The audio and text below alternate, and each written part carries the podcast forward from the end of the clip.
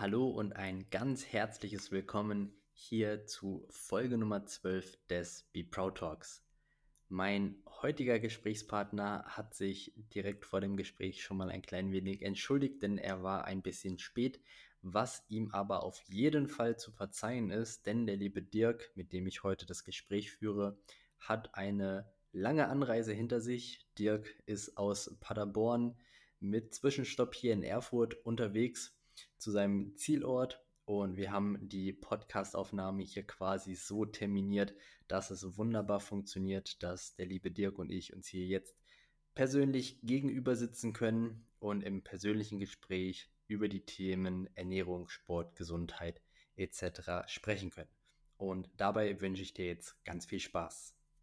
Dirk, herzlich willkommen. Hallo zu unserem Podcast, Gespräch, zu unserem Philosophieren über die Themen Sport, Gesundheit, Ernährung und Co. Schön, dass du dir heute die Zeit genommen hast und extra angereist bist hierher. Das freut mich sehr.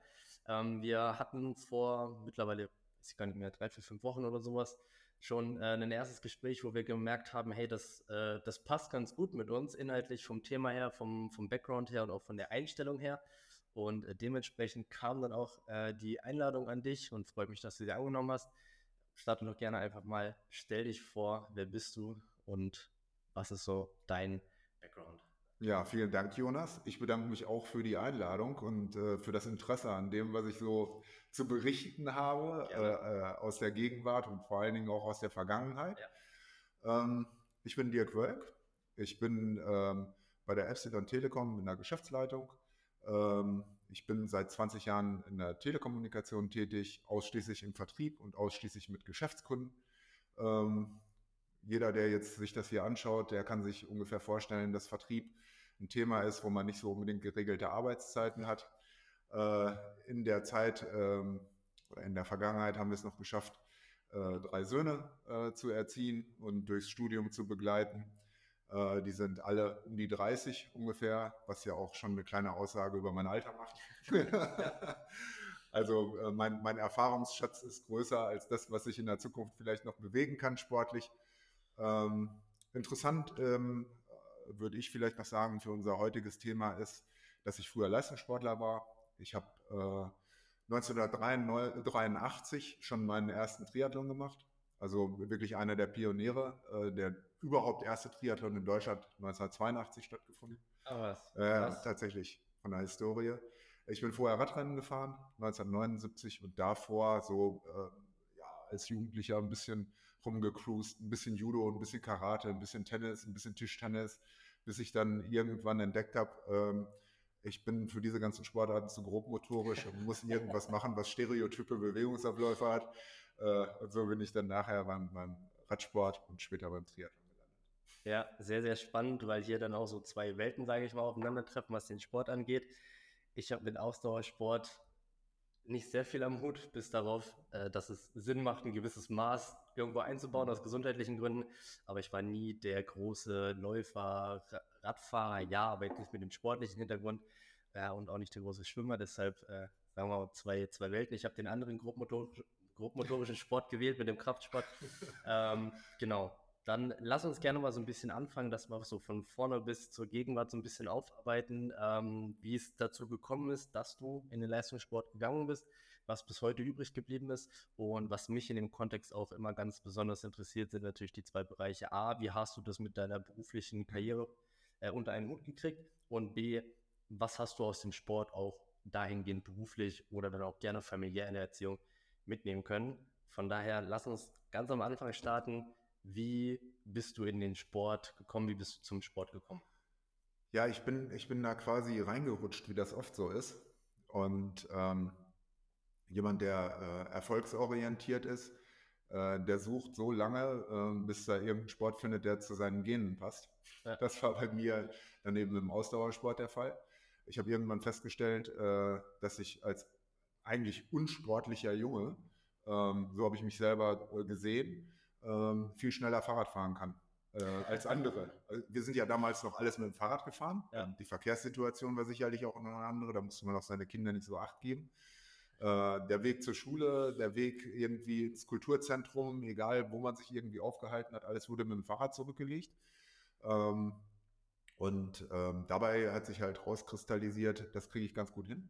Äh, dann lief von den wenig, wenigen Fernsehprogrammen, die man damals hatte, ähm, gab es im Sommer immer Tour de France, mhm. was mich dann besonders interessiert hat. Und jedes Mal, wenn ich eine Etappe Tour de France geguckt habe, habe ich mich danach aufs Fahrrad gesetzt und bin dann losgefahren. Ja. Ähm, das äh, äh, mündete dann darin, dass, dass als junger Mensch ähm, irgendwann ja auch noch die Hormone dazu kommen und man einfach sehen will, wie gut bin ich denn im Vergleich zu anderen.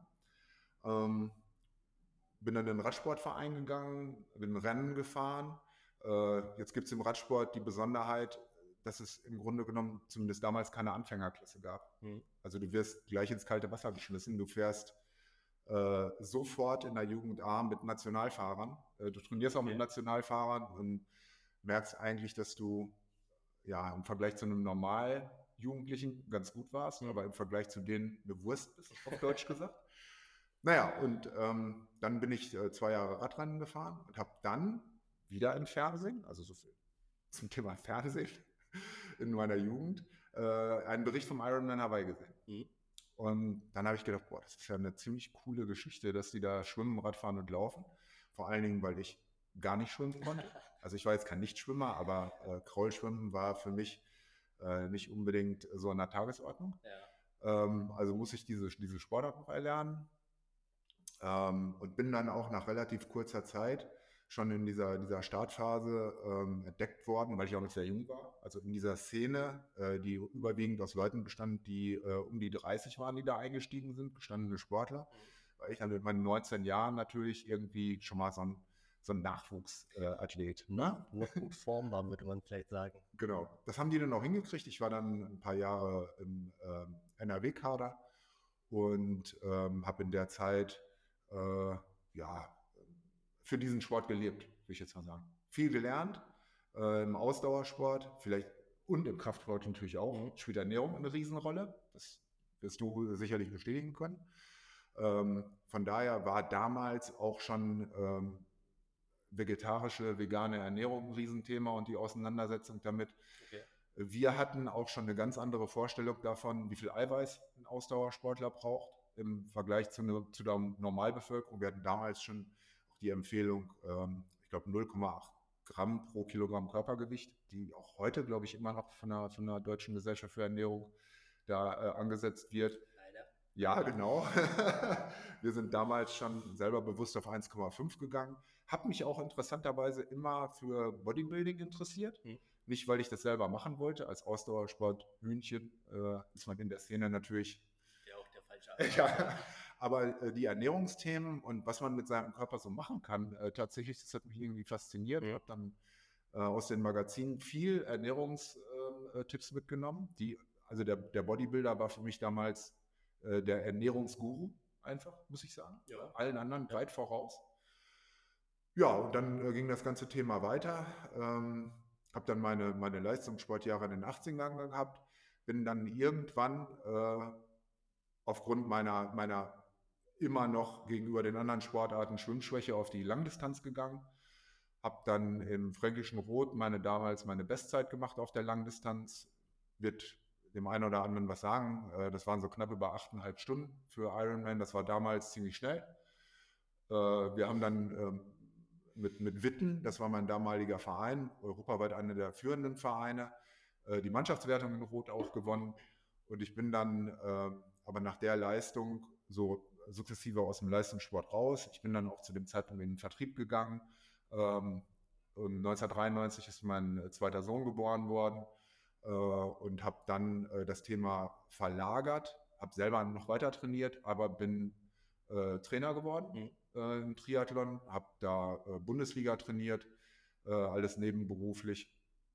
Und ähm, da begann aber dann die Schnittmenge Vertriebslaufbahn in den 90ern. Erst in der Baubranche, Stahlbauteile für Ingenieurbauwerke äh, vertrieben ähm, und habe immer den Leuten empfohlen, in die Telekommunikation zu gehen. Und irgendwann habe ich gedacht, hm, äh, das empfiehlst du jedem, warum machst du das eigentlich selber nicht?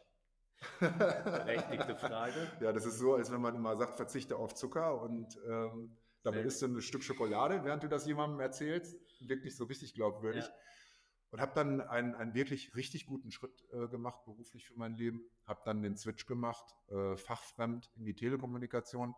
Habe auch jemanden gefunden, der gesagt hat, okay, der Junge kann das, auch wenn der überhaupt noch keine fachlichen Kenntnisse hat. Der kennt sich mit Vertrieb aus. Und damals wurden ja viele Quereinsteiger gesucht in der Branche. Ja, und dann hat sich das bis heute so weiterentwickelt. Habe auch noch, ähm, ich glaube, vier Ironman-Wettkämpfe äh, zwischen 2000 und 2010 gemacht. Okay. Ähm, jedes Mal mit einer Hawaii Quali. Ich bin da nicht immer hingefahren, äh, auch aus Zeitgründen. Aber einmal war ich noch da, als ich einen äh, Cut gemacht habe äh, in, in vom, vom Angestelltenverhältnis äh, zum Unternehmer und ähm, habe mir da ein paar Monate Zeit genommen, äh, mit meinen Kindern viel Zeit verbracht und gleichzeitig eben auch mich äh, nochmal auf Hawaii vorbereitet, weil es einfach eine passende Gelegenheit war. Ja, und alles weitere äh, können wir vielleicht gleich drauf kommen, weil dann gab es irgendwann auch einen großen Switch aufgrund von zunehmenden Verletzungen, von Problemen, die durch den Job auch aufgetreten sind, was mir heute erst oder vor ein paar Jahren erst wirklich klar geworden ist. Und das ist vielleicht das spannendste Thema, auf das wir dann noch kommen. Genau, äh, sprechen wir gleich sehr, sehr gerne noch drüber. Hatten wir ja vorher auch schon mal kurz ähm, angerissen.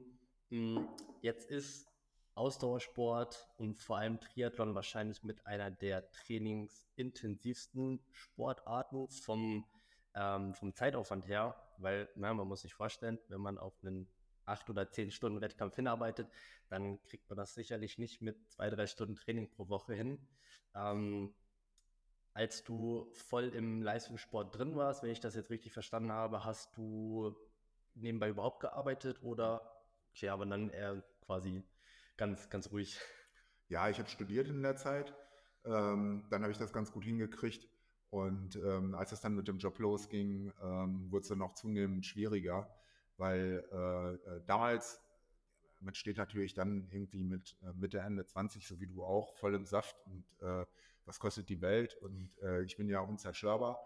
Äh, ist man auch ähm, tatsächlich im, im, Vergleich zu meiner Situation heute, wo mhm. ich tatsächlich 100% Aufmerksamkeit auf den, auf den Job, Job lenken muss, äh, um da genauso leistungsfähig äh, zu sein und zu bleiben.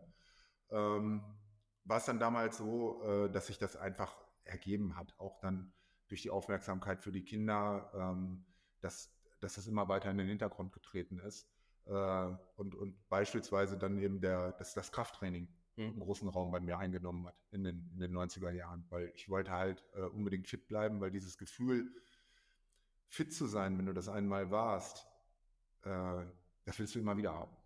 Das, das äh, verlierst du dein ganzes Leben nicht. Das, das Schlimme ist, dass du verlierst dann irgendwann das Gefühl, weil, weil es einfach dein Alter ja. äh, auch ein Stück weit äh, dazu führt, dass du die, die Themen verlierst. Aber nichtsdestotrotz äh, ist es einfach gut, sich das zur Gewohnheit zu machen, zu trainieren. Und das auch zu wollen und zu müssen und nicht, auch nicht immer wieder nach drei Monaten der Untätigkeit wieder einsteigen zu müssen. Also dieses, das Thema am Laufen halten, mhm. glaube ich, ist auch einfach ganz wichtig. Das heißt, ähm, das Triathlon hat sich dann durch verschiedene Änderungen familiär, beruflich so ein bisschen, ich sag mal, ausgeschlichen und du hast dann aber ganz bewusst einen Ersatz an Sport gesucht, das Krafttraining gesagt, weil du ja, fit bleiben wolltest, weil du das Gefühl von körperlicher Fitness, von Leistungsfähigkeit etc nicht äh, verlieren wolltest. Ja, genau. Das war im Grunde genommen ist das eine, eine schwierige Phase äh, gewesen, weil äh, du willst im Grunde genommen beides. Mhm. Ähm, du möchtest ein, ein, Fitnessniveau, was zumindest in der Nähe von dem bleibt, was du für Fitness, also was, was du für Fitness hältst oder äh, wie du, wie du, wie du auf, auf körperliche Fitness siehst. Ähm, das heißt also, du, du willst immer in der Lage sein, als Ausdauersportler äh, selbst in schlechtesten Phasen die 10 Kilometer unter 38 Minuten zu laufen. Ja, also äh, ähm, das, das, ist irgendwie so ein Anspruch. Und wenn du, wenn es dir jetzt in den Kopf kommt, ähm, äh, dass du in drei Monaten Marathon laufen willst, dann muss da auch eine 2 vorne stehen. Und ähm, das ist so. Und, und das, das Schlimme ist, das klappt dann noch immer. Ähm, da, es gibt aber ein gewaltiges Problem, diese, diese Gesamtbelastung. Ähm, der, der, der Stress, der sich aufbaut aus dem Beruf und der Familie, ähm, da hat man damals auch noch nicht so viel drüber gesprochen wie heute, sondern äh, aus der Zeit kommen ja auch noch solche, solche Traditionen wie, ähm, wer abends feiern kann, der kann auch morgens arbeiten oder der kann auch morgens trainieren. Was also ich sage heute, es gibt eigentlich keinen blödsinnigeren Spruch und mir fallen bestimmt noch viel mehr ein aus meiner Zeit. Äh, beispielsweise äh, für 50 Kilometer Radfahren nimmt man kein Getränk mit. Mhm. So, das, das sind also wirklich noch Sprüche aus, der, aus meiner Radfahrerzeit, ähm, die, äh, die dich dann auch irgendwie verfolgen. Ähm, als, als Triathlet hat man das dann anders gesehen, also sehr traditioneller Sportradsport. Äh, Triathlon sehr vorwärtsgerichtet im Grunde genommen, sehr wissenschaftlich. Mhm. Dann sehr früh das Glück gehabt, über einen Kader und über die Uni Paderborn ähm, in, in äh, eine wirklich sportmedizinische Betreuung zu kommen. Auch ein wichtiges Thema, weil man auch früh über seine Defizite lernt, ähm, wo äh, kritische Werte sind, die bei dir, wenn du trainierst, immer wieder absacken. Das ist, glaube ich, bei, bei jedem individuell anders. Und ähm, ja, also von daher, äh, ich, ich hatte bei kritischer Zeit angesetzt. Die, die Problematik war ja dann, das irgendwie zusammenzubringen. Und äh, irgendwie bekommst du ja aus deinem Umfeld auch immer mal wieder den Anstoß, ach, man könnte mal wieder Hawaii machen oder äh, lass uns doch mal wieder einen Ironman machen, ja, von Leuten, die vielleicht auch nicht so gefordert sind äh, wie du im, im, Job. Und dann sagst du, cool, wann machen wir das? Ja, in einem halben Jahr. Mhm ja, sollte hinzukriegen sein. Kriegt man mit dem Background auch wirklich hin. Ne? Das ist das Verrückte. Auch mit, mit, ähm, mit wenig ähm, Stunden Vorbereitung, weil man halt genau weiß, welche Knöpfe man drücken muss und welche Hebel man zieht ähm, im Training, welche Methodik man anwendet. Daran merkt man auch sehr schnell, wie, ähm, wie gut eine Systematik im Training ist, was, was wieder für Coaching spricht am ja. Ende, weil äh, mit weniger Aufwand mehr erreichen. Ne? So genau es dein, ist einfach so, ja. Man, man, kann sehr, sehr viel Zeit, äh, sag mal, laienhaft in Training investieren, in alle verschiedenen Bereiche. Oder man macht es halt richtig. Ja, mit der genau. entsprechenden Unterstützung und kann mit deutlich weniger Zeitaufwand oder grundsätzlich weniger Aufwand im besten Fall deutlich mehr Resultate rausholen. Ja. Jetzt hast du das äh, Glück, dass du aus dem Leistungssport kommst, auch entsprechende Unterstützung auch sicherlich von Coaches hattest und äh, entsprechend systematisches Training hattest, ähm, dich sehr viel mit dem Thema Ernährung auseinandergesetzt hast. Das heißt, ähm, deine Definition von, von, Fitness und Leistungsfähigkeit ist sicherlich ganz, ganz, ganz woanders, als dass der Durchschnitt vielleicht ansetzen würde. Ähm, inwiefern hat dir dieser Background dann auch geholfen, im Beruf, ja, die Karriereleiter so hoch zu klettern, dass du jetzt an der Position bist, wo du heute bist? Also jeder hat ja in, in seinem Leben ähm, schwierige Phasen durch Krankheit, äh, durch familiäre Themen. Äh, eine Kindererziehung ist auch nicht immer unbedingt ein Geschenk. Ähm, dir beruflich äh, geht es auf und ab völlig im Vertrieb sowieso. Mhm. Mal ähm, äh, bist du ganz hoch gehypt, ähm, dann gibt es irgendwelche Umstände, die dazu führen, dass es bei dir schlechter läuft, dann bist du wieder ganz unten. Der Leistungssport gibt dir eins, er gibt dir eine hohe Frustrationstoleranz. Mhm. Und er gibt dir eine Wahnsinnsgeduld. Weil überall da, wo du ähm, physiologische Prozesse anstoßen musst, kannst du davon ausgehen, dass das sehr lange dauert. Es ist eben nicht wie Muskelaufbau. Absolut. Weißt du, ja. Also äh, dieses, das, es widerspricht ja eigentlich unserer Gesellschaft, keine schnellen Ergebnisse zu erzielen. So in, wenn, man, wenn man heute losgeht, dann will man irgendwie dreimal ins Fitnessstudio und dann ist der Ärmel doppelt so dick. Ja? Fall, ja. ja. Und, und, wenn man das nicht hinkriegt, dann hat der Trainer was falsch gemacht, das Fitnessstudio ist schlecht, äh, die Präparate, die man eingenommen hat, also ähm, äh, die Nahrungsergänzung oder sonst was, die taugen nichts und man probiert irgendwas anderes oder man hat eine schlechte Genetik. Das ist dann auch so die, die Standardausrede. Ich bin dafür einfach nicht gemacht. Ja, genau. Also ähm, das ist ja einer meiner, meiner Leitsprüche. Ähm, wer aufgibt, hat einen Grund. Wer weitermacht, hat eine Lösung. Gefällt mir, ja, ja. sehr gut. Und äh, das äh, ist, ist etwas durch diese, diese große Vision, die du im Leistungssport hast und diese, diese extreme Auseinandersetzung mit diesem Ziel und äh, dieses, dieses auch dann im jugendlichen Alter unbedingt gewinnen zu mhm. wollen, äh, äh, gegen andere zu bestehen. Ähm, das ist Vertrieb ein ganz entscheidender Faktor, weil es gibt immer bei einem Pitch nur einen Gewinner. Egal wie viele gute Leute da sitzen. Nur einer steht oben auf dem Podest und alle anderen sind nicht zweiter Gewinner, die sind Verlierer. Ja. Also äh, von daher ist ein leistungssportlicher Background da immer ähm, eine gute Geschichte. Und eben, wie gesagt, durch, durch alle Wogen des Lebens ähm, bringt dich Ausdauersport auch sehr gut, weil du ähm, immer wieder einen guten äh, Cortisolabbau, Adrenalinabbau und so weiter hast. Äh, wenn du langsam genug trainierst, wenn du weißt, okay, mein Adrenalin steht bis hier, äh, dann nicht jetzt nochmal einen harten Lauf drauf oder eine Squash-Einheit machen oder sonst irgendwas, wo auch nochmal Power drin ist, sondern tatsächlich dem Körper äh, die Möglichkeit geben, äh, über die, die Dämpfung ähm, äh, des Parasympathikus das alles wieder runterzufahren. Also ich nenne das parasympathisches Training. Mhm. Das, das muss eben alles zielgerichtet auf deine Lebenssituation sein. Und jetzt mache ich nochmal den Switch zum, Thema, äh, zum, zum äh, Thema Coach. Ja, ähm, ich, ich, hatte in, in, allen Bereichen gute Coaches. Also ich hatte gute Vertriebscoaches und ich hatte vor allen Dingen auch gute Coaches äh, im Sport. Ähm, und ich halte mich auch selber auch für einen guten Coach oder Ex-Coach. Ähm, aber du brauchst immer wieder Coaching. Mhm. Das, das ist der Witz. Du brauchst immer einen, der von außen drauf guckt. Ich bin jetzt gerade zum Beispiel wieder in der Situation, dass ich sage, meine Frau hat mich darauf aufmerksam deine, deine Haltung beim Laufen, du läufst wie ein alter Auto. Ja, deine Arme hängen runter, du kriegst einen Buckel und weißt ja, sie drückt es dann immer sehr hart aus. Aber so brauche ich es auch, damit was passiert. Jetzt bin ich mit einem alten Freund, äh, einem der besten Läufer, die wir in, in Ostwestfalen in den letzten 30 Jahren hatten, der reiner Laufcoach ist, fange ich wieder an, laufen zu lernen. Also obwohl ich selber Bundesliga und höher äh, trainiert habe, äh, weil ich weiß, man kann sich nicht selber auf den Kopf gucken. Mhm.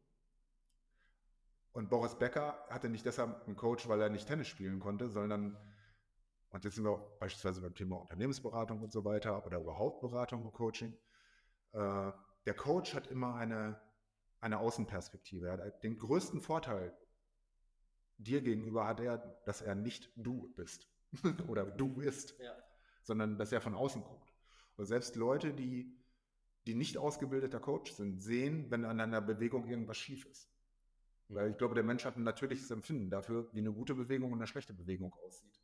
Der kann es nicht bezeichnen, was da jetzt los ist, aber er sagt, irgendwas stimmt da nicht. und deshalb ist es halt immer wichtig, ähm, in diese Themen immer wieder reinzugehen. Ob das im Vertrieb oder auch äh, vor allen Dingen in der Gesundheit ist, was immer wieder einen, der, der drauf guckt, der dir Anstöße gibt, um äh, da am Ball zu bleiben. Ja, also ich bin natürlich auch großer Freund vom, äh, von, vom Coach sein, vom äh, auch selber gecoacht werden. Ähm, sehr, sehr spannendes Thema. Denkst du, beim Thema Coaching ist nur der Wissensinput oder das Feedback wichtig oder auch schlichtweg das Wissen, dass jemand da ist, der drauf schaut, dass man sozusagen jemand im Nacken hat, der einem über die Schulter schaut, dass allein das schon einen großen Vorteil oder einen zusä zusätzlichen Antrieb gibt? Mhm. Nehmen wir doch mal die Situation, ich, bei den letzten Olympischen Spielen fällt mir jetzt gerade so eine Situation ein, äh, wo ich, ich glaube, es war eine Hochspringerin, immer vor jedem Sprung mehrfach zu ihrem Trainer auf der Tribüne geguckt hat, der ja keine Zeichen geben darf und nichts. Mhm. Es ging einfach nur darum, wieder Augenkontakt herzustellen. Und ähm, ich glaube, dass ihr in dem Moment, jedes Mal, wenn sie ihren Trainer angeschaut hat, viele Dinge eingefallen sind, A, die er gesagt hat, aber vor allen Dingen, dass ihr diese, dieses Teamwork Halt gegeben hat. Und äh, an jemanden Fragen richten zu können, ähm, wenn ich in, in diesem Prozess bin und, und äh, mir immer wieder Anstöße auch zu holen und die Sicherheit, das, was ich gerade tue, ist richtig und ja. auch die Anerkennung. Ja, oh, ähm, ich habe jetzt letzte Woche nicht 130 Zigaretten geraucht, ich habe nur 50 geraucht. So, und dann kommt jemand und sagt, du, jede nicht gerauchte Zigarette ist ein Riesenerfolg. Ja. ja? Und nicht, ah, ja, du hast ja wieder versagt, du hast ja immer noch 50 Zigaretten geraucht. Sondern der das Schritt für Schritt begleitet, der, der versteht, ähm, wie schwierig es ist, diese Themen zu ändern, der, der selber auch aber natürlich ein gutes Vorbild ist. Ähm, der, und da sind wir bei meinem Post, den ich mal bei LinkedIn gemacht habe, Perfektion, der aber auch selber sagt, du, macht nichts wir sind hier auf einem Weg. Ja. Wenn, wenn du heute drei Zigaretten geraucht hast, sind das sechs weniger als gestern. Der, der Weg ist cool. Ja? Mhm. Und Perfektion würde das zerstören. Wenn du das von 0 auf 100 oder von 100 auf 0, je nachdem, wo man spricht, ja. Ähm, und da, da glaube ich, diese, diese mentale Unterstützung ist ein Riesenfall. Auch die Gespräche und was du für den Input in den Gesprächen geben kannst. Mhm. Das Thema ähm, Bestätigung und dass man auf dem richtigen Weg ist, kann ich auch äh, selber aus meiner Perspektive super gut bestätigen, weil ähm, Thema Gewichtsreduktion als Beispiel. Mhm. Ne, Geht es ja im besten Fall darum, von Woche zu Woche immer eine kleinere Zahl auf der Waage zu haben. Wenn, man's, wenn man das als Messinstrument äh, nimmt, was ich häufig mache, weil es halt das Einfachste ist. Es gibt noch viele andere, aber äh, Waage ist dann natürlich so das für die meisten auch, womit sie die meisten Emotionen verbinden. Okay, bin ich unter der 9, jetzt bin ich unter der 8. So. Mhm. Ähm, da finde ich es aber auch immer extrem wichtig, ähm, wenn man mal keine Fortschritte macht, dass man dann jemanden hat, der sagt, hey, aber wir sind immer noch vollkommen auf dem richtigen Weg. Schau, du hast zum Beispiel deine Mahlzeiten gegessen, du hast äh, deinen Sport richtig gemacht. Nur weil da jetzt nicht weniger auf der Waage steht, heißt es ja nicht, dass du keine Fortschritte gemacht hast. Heißt es ja nicht, dass du irgendwas falsch gemacht hast. Du bist ja immer noch auf dem Weg. Thema Langfristigkeit, wo wir es vorher äh, von hatten, ähm, Gewichtsreduktion, Gesundheit, Muskelaufbau, das sind alles Themen. Marathon, das ist kein Sprint, das ist ein Marathon. Ähm, Thema Durchhaltevermögen ist auch da natürlich extrem wichtig. Das heißt, in so einer Situation dann jemand zu haben, der ihn auch einfach mal ähm, bekräftigen kann, bestätigen kann, zu sagen, hey, ähm, du bist auf einem guten Weg, auch wenn da jetzt nicht wieder die äh, kleinere Zahl auf der Waage ist, mach weiter, nächste Woche belohnst du dich dafür. Ähm, Motivator ist natürlich auch immer noch ein großer, großer Faktor bei diesem großen Thema Coaching, wo so unglaublich viel mehr dazu gehört, als einfach nur irgendwie Wissen mitzugeben oder eine, eine Taktik mitzugeben, sondern auch, und das habe ich im Laufe der letzten Jahre auch sehr viel festgestellt, auch einfach mal irgendwie da zu sein. Vielleicht auch manchmal für komplett andere Themen, die im ersten Moment gar nicht so bei mir jetzt mit Training, Ernährung oder sowas zu tun haben, sondern auch vielleicht einfach mal ein offenes Ohr zu haben für Probleme, die einen irgendwo frustrieren, die einen dann aber im nächsten Schritt vielleicht auch davon abhalten, dann zum Beispiel noch die Trainingseinheit zu machen, weil man gerade den Kopf nicht dafür hat. Also ich finde, Coaching ist ein super, super großes Feld, ähm, was nicht immer nur auf einen Bereich oder auf eine Sportart sich äh, bezieht. Wie, wie schaffst du das denn ähm, jetzt in den, äh, du greifst ja in einen bestehenden Kontext ein. Also jemand kommt jetzt zu dir, äh, bucht dich und ähm, dann äh, gibt es da ja eine, eine Ausgangssituation. Mhm. Die, die, die musst du ja für dich erfassen. Also wir sind jetzt eigentlich bei dem ganzheitlichen Thema, was du ja betrachten musst. Ja. Die da heißt, äh, alleinerziehender Vater, sage ich jetzt mal, ja, der, der aber äh, für seine Kinder auch äh, fit sein will und muss, ähm, weil er weiß, er muss jetzt noch 15 Jahre das Thema durchziehen. Mhm. Ähm, und unter Umständen ändert sich an seiner Situation nichts. Ähm, er hat beruflich Stress äh, ähm, und, und du gehst jetzt hin und sagst, okay, ich, ich muss hier bestimmte Elemente einbringen. Dann ist wahrscheinlich auch die, die Abstimmung, die individuelle Abstimmung auf diese Situation eine ganz andere äh, als das bei jemand wäre, der sagt, du, ich, ich bin alleinstehend, ich mache meine acht Stunden äh, und du kannst mich hier jetzt an jedem Nachmittag verplanen und besonders stressig ist mein Job auch nicht. Ja, also absolut, absolut. Deshalb betone ich auch immer wieder, ähm, es gibt einen extrem, extrem großen Unterschied zwischen dem individuellen Coaching, was ich anbiete, und ähm, einem fertigen Plan oder Programm, was man im Internet kaufen kann. Es gibt ja äh, zig Programme, so, weiß nicht, drei Monate, zehn Wochen Programm zur Traumfigur, wie auch immer. Klar, da sind wichtige Inhalte drin, aber das ist halt fest, das ist starr. Das, entweder du kriegst es umgesetzt oder du kriegst es nicht umgesetzt. Da gibt es keinen Entweder-Oder. Ähm, und bei, bei meiner Arbeit ist es natürlich extrem wichtig, zu, ähm, zu Anfang zu schauen, wie ist die Ausgangslage von meinem Kunden, was kann er überhaupt realistischerweise umsetzen. So macht es Sinn, ihm äh, quasi den Auftrag zu geben, dreimal die Woche 90 Minuten ins Fitnessstudio mhm. zu geben, oder ist das absolut utopisch? Ähm, das heißt, du hast gesagt am Anfang, äh, Analyse der Ausgangssituation extrem wichtig, um dann zu gucken, okay, wo fangen wir an? Und das ist nicht an drei Ecken gleichzeitig, sondern äh, da, wo der größte Hebel ist.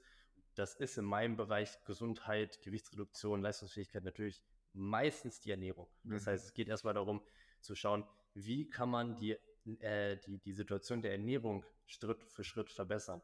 Und das gilt für das Thema Ernährung sehr, aber auch für alle anderen Bereiche. Das Thema ist Gewohnheiten. Das heißt, es geht darum, Schritt für Schritt ähm, Konstanten in den Alltag einbauen, die funktionieren. Ja, zum Beispiel zuerst das Thema Frühstück. Äh, die allermeisten Menschen essen werktags morgens immer das Gleiche. Da sind wir recht simpel gestrickt. Ja, das heißt, das ist meistens der allererste Ansatz, wo ich sage, okay, lass uns schauen, dass wir an fünf Tagen die Woche ein gutes Frühstück auf die Beine gestellt mhm. kriegen. Wenn das passt, zum nächsten Punkt. Hast du eine Mittagspause, die du füllen musst? Ähm, kochst du dir zu Hause was? Hast du eine gute Kantine? Wie kriegt man das gut gelöst? Und dann der nächste Schritt und dann der nächste Schritt. Die ganzen Kleinigkeiten für sich haben ja schon irgendwo Auswirkungen, aber nach einer Weile das große Ganze ergibt dann halt das, das Bild, was dann am Ende zielführend ist. Und der Weg dahin sieht bei jedem Kunden anders aus. Ja. ja der, der Anfang ist meistens relativ ähnlich, weil ich ja auch mit einer, ich sag mal, sehr homogenen Zielgruppe zusammenarbeite. Wenig Zeit, viel Verantwortung im Job ist so, dass äh, der quasi die, die Standardcharakteristika.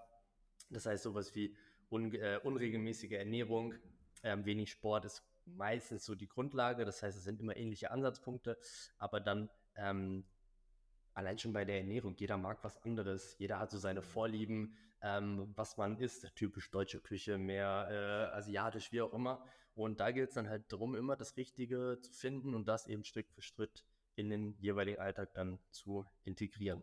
So ist da quasi meine Herangehensweise als Coach aufgebaut und dann geht das eben über die Themen Ernährung, Training, dann Schlaf auch extrem wichtige Rolle, Thema Beweglichkeit und zwischendurch dann immer noch ganz oft das Thema Mindset, weil Thema Glaubenssätze, ich glaube, du hattest es vorhin auch schon mal zwischendurch erwähnt, ähm, das Einzige, was die allermeisten Menschen davon abhält, die Ziele zu erreichen, sind sie selber. Ja. Also sie stehen sich einfach selber im Weg durch Dinge wie, ähm, ach nee, Essen vorkochen, zweimal das gleiche hintereinander essen, das mache ich nicht. Aber warum denn nicht? Das ist das reines quasi Gedankenkonstrukt, ja. womit man sich selber abhängt, ähm, äh, abhält. Ja, das ist im Prinzip so. Ich glaube, jetzt habe ich viel zu groß auf die Frage geantwortet, aber jetzt äh, an der Stelle direkt nochmal eine kurze, ein kurzer Einblick in meine Arbeit, wie das Ganze so abläuft und funktioniert. Ähm, genau, das ist eben so das, ähm, die Art und Weise, wie ich arbeite und alles steht und fällt damit am Anfang zu schauen, wo stehen wir. Ich, ich finde das ganz wichtig, ähm, dass du das mal so thematisierst, wie da vorgegangen wird. Weil ähm, der, der normale Mensch, der zum ersten Mal zum Sport geht, der geht ja in ein Fitnessstudio und da kriegt er genau das vorgesetzt, was du, was du gerade gesagt hast. Es gibt einen Plan. Okay. Und ähm, nach, meiner, ähm, nach meinem Eindruck muss ich jetzt sagen, äh, ich bin nicht im Fitnessstudio, ähm, aber es, äh, meine letzten Erfahrungen waren so, dass die Geräte auch immer weiter so aufgebaut äh, sind, dass es ein, ein Punkte äh, zu erzielen gibt, wenn du ein Gerät benutzt und ähm, dass du äh, im, im, Grunde genommen eine, eine, bestimmte Punktzahl erreichen sollst. Und so. Das ist ja auch alles irgendwo sinnvoll, ja. Ähm, es zeigt aber, dass es kein individuelles Tracking gibt und, mhm. und keine individuelle Anpassung. Und ich glaube, dass, ähm, und da bin ich bei dir, ähm, ein, ein, ein starrer Trainingsplan ähm, sorgt für Frustration, weil es keinen Menschen gibt, der einen Trainingsplan einhalten kann. Also das, das war das Erste, was ich als Trainer lernen musste ähm, du musst, ähm, da sehe ich auch eine wichtige Coaching-Aufgabe, du musst deinen, deinen Kunden, deinen Athleten äh, zur Mündigkeit erziehen. Das heißt, er muss, es muss ein zwangsläufig ein Wissenstransfer stattfinden. Es ist nicht nur, dass das eine, eine eindirektionale Beziehung ist, sondern ich glaube, dass es sehr wichtig ist, dass du feststellst, wie ähm, das Wissen äh, deines Athleten ansteigt, deines Kunden und ähm, dass die Wissbegierigkeit in dem Umfeld auch ansteigt. Mhm. Weil nur wenn du eine Werteänderung anstößt, nur eine Werteänderung wird auch eine Gewohnheitsänderung zur Folge haben. So, ja. äh, äh, umso mehr ähm, sind die Erfolgschancen für das Gespann äh, Trainer-Athlet ne? oder Trainer-Kunde. Absolut, gehe ich komplett mit. Ich, äh, jeder meiner Kunden hat wahrscheinlich im, irgendwo im äh, ich sage mal, Kundenwerdeprozess den Satz von mir gehört, ich möchte keine Marionetten als Kunden haben, die einfach nur das machen, was ich sage, weil ich es sage, mhm. sondern, und hier kommt eben auch der Wissenstransfer damit ins Spiel, ich möchte, dass meine Kunden das machen, was ich sage oder was ich empfehle, weil sie wissen und verstehen, warum das so verdammt viel Sinn macht. Und ich finde, da gibt es einen extrem großen Unterschied, ob du dein ähm, 45 Minuten Workout durchziehst, weil es auf dem Plan steht und der Coach es gesagt hat, oder weil du es machst, weil du ganz genau weißt, okay, wenn ich das jetzt die nächsten sechs, zwölf Wochen genauso weitermache, kriege ich die und die Resultate daraus oder ich fühle mich so und so und das ist das ist das Ziel, das hat den und den Einfluss auf mein Leben. Das ähm, ist ein extrem großer Unterschied, Thema intrinsische Motivation. ähm, wenn du es wenn von dir aus willst und weißt, wofür du es machst und im besten Fall schon die ersten Erfolge und Resultate daraus äh, erfahren hast, dann, dann ist, der, ist der Wille dahinter ein ganz, ganz anderer. Und das versuche ich äh, natürlich auch irgendwo zu triggern, weil es auch nicht mein Ziel ist, mit ähm, Kunden, weiß nicht, für die nächsten fünf oder zehn Jahre oder sowas zusammenzuarbeiten, ähm, sondern im besten Fall zu befähigen, das Thema nach einer Zusammenarbeit selber kontinuierlich umzusetzen. Also dann wieder in, äh, zu emanzipieren und in die Mündigkeit zu entlassen. Im Prinzip. Äh, ja, quasi. Ja, äh, so sollte es im Idealfall ja auch sein. Ähm, ich weiß nicht, hast du mal äh, die, die Erfahrung gemacht, dass, dass bestimmte äh, Situationen, Bücher, äh, Gespräche für dich so ein echter Gamechanger waren? Mhm. Also jetzt beispielsweise, wie bist du dazu gekommen, dass du gesagt hast, ich werde, ich werde Gesundheitscoach? Ja, das, also klar, ich hatte, hatte viele interessante Gespräche, ähm, auch Bücher gelesen, Videos geschaut, wo ich danach natürlich inspiriert war, aber jetzt nichts, wo ich jetzt sage, okay, das ist der Moment gewesen, wo ich danach eine Entscheidung getroffen habe. Auch ähm, die Entscheidung, jetzt als Coach tätig zu werden, war jetzt auch nichts, was ich mir irgendwie so von heute auf morgen fest in den Kopf gesetzt habe, wo ich gesagt habe, okay, ich mache das jetzt. Das hat sich halt so angebahnt. So, ähm, ich bin jetzt mittlerweile seit zehn Jahren im Fitness-Kraftsport aktiv. Also ich habe mit ähm, bin mir aber nicht sicher, ob es 14 war oder 15, in, in, dem, in dem Alter halt damit angefangen, parallel zum Handball noch. Und ähm, habe das dann quasi so im ganzen Jugendprozess quasi mit durchlaufen. Das ist dann wahrscheinlich schon so ein Teil meiner DNA geworden und ähm, hat mir in der Jugend auch vor allem viel gebracht, nicht nur körperlich, sondern natürlich auch mental, was Thema Selbstbewusstsein etc. angeht. Ähm, und ja, dann war halt auch irgendwann so die Frage, was machst du jetzt beruflich? So, und ich habe mit fünf Jahren angefangen, Handball zu spielen, zwei, dreimal die Woche trainiert, am Wochenende Spiele, dann kam irgendwann zusätzlich noch für ein paar Jahre Fitness mit dazu. Das heißt, es gab nicht viel anderes als Sport, Fitness äh, in meinem Leben. Das heißt, auch bei der Berufswahl oder der, der, der Suche nach einem geeigneten Beruf, wo soll es irgendwann mal hingehen, waren da nicht viele Alternativen. Das heißt, es hat sich dann alles so ähm, entwickelt, dass ich nach dem Abi dann erst ein freiwilliges sportliches Jahr gemacht habe und ähm, dann nach Hamburg gegangen bin und dort ein ähm, Studium, ein duales Studium im Bereich Fitnessökonomie gemacht habe, wo halt der praktische Teil dann eine klassische Arbeit im Fitnessstudio als normaler Flächentrainer war. Was dann quasi so meine ersten Berührungspunkte mit dem Thema Trainer sein, möchte ich da an der Stelle ganz klar differenzieren vom Coach. Ähm, und da habe ich halt gemerkt, ja, das macht schon Spaß, mit Menschen zu arbeiten, Menschen zu helfen, ihre Ziele zu erreichen.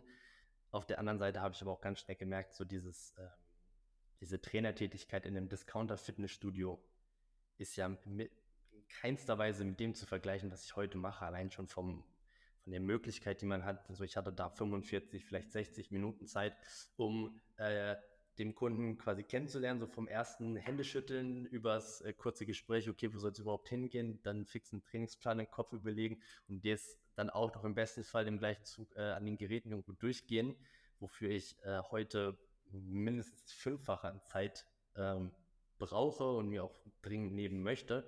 Ähm, und das war dann so, so der erste Moment, wo ich gedacht habe, okay, macht mir Spaß, Menschen zu helfen, auf jeden Fall, aber nicht in dem Rahmen, und dann ging halt so die Überlegung los, was wäre denn eine Alternative? Wie kann man das denn anders umsetzen? Und da gingen dann halt so die ersten Gedankenspielchen los. Okay, ja, vielleicht mache ich das irgendwann mal so als Personal Trainer. Klingt auch irgendwo cool, ne? Äh, hat man dann natürlich auch immer im Hinterkopf die muskulösen äh, Jungs aus dem Fitnessstudio.